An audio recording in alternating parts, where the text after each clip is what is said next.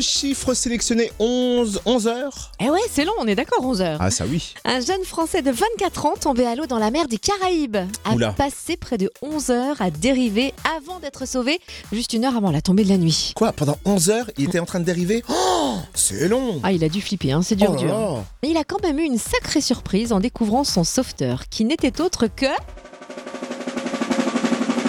And the winner is Leonardo DiCaprio Non, sans déconner. Leonardo DiCaprio, le vrai, Oui, vraiment. qui l'a sauvé Oui. Mais non. Il était en vacances en fait. Il faisait une balade à bateau avec sa compagne, quelques amis, au large de Saint-Barthélemy. Bon, bah ça va, la vie est belle, Oh, euh, bah oui. Leonardo. Enfin, belle mais mouvementée du coup, parce que le capitaine du bateau a donc reçu un appel de détresse signalant un homme à la mer.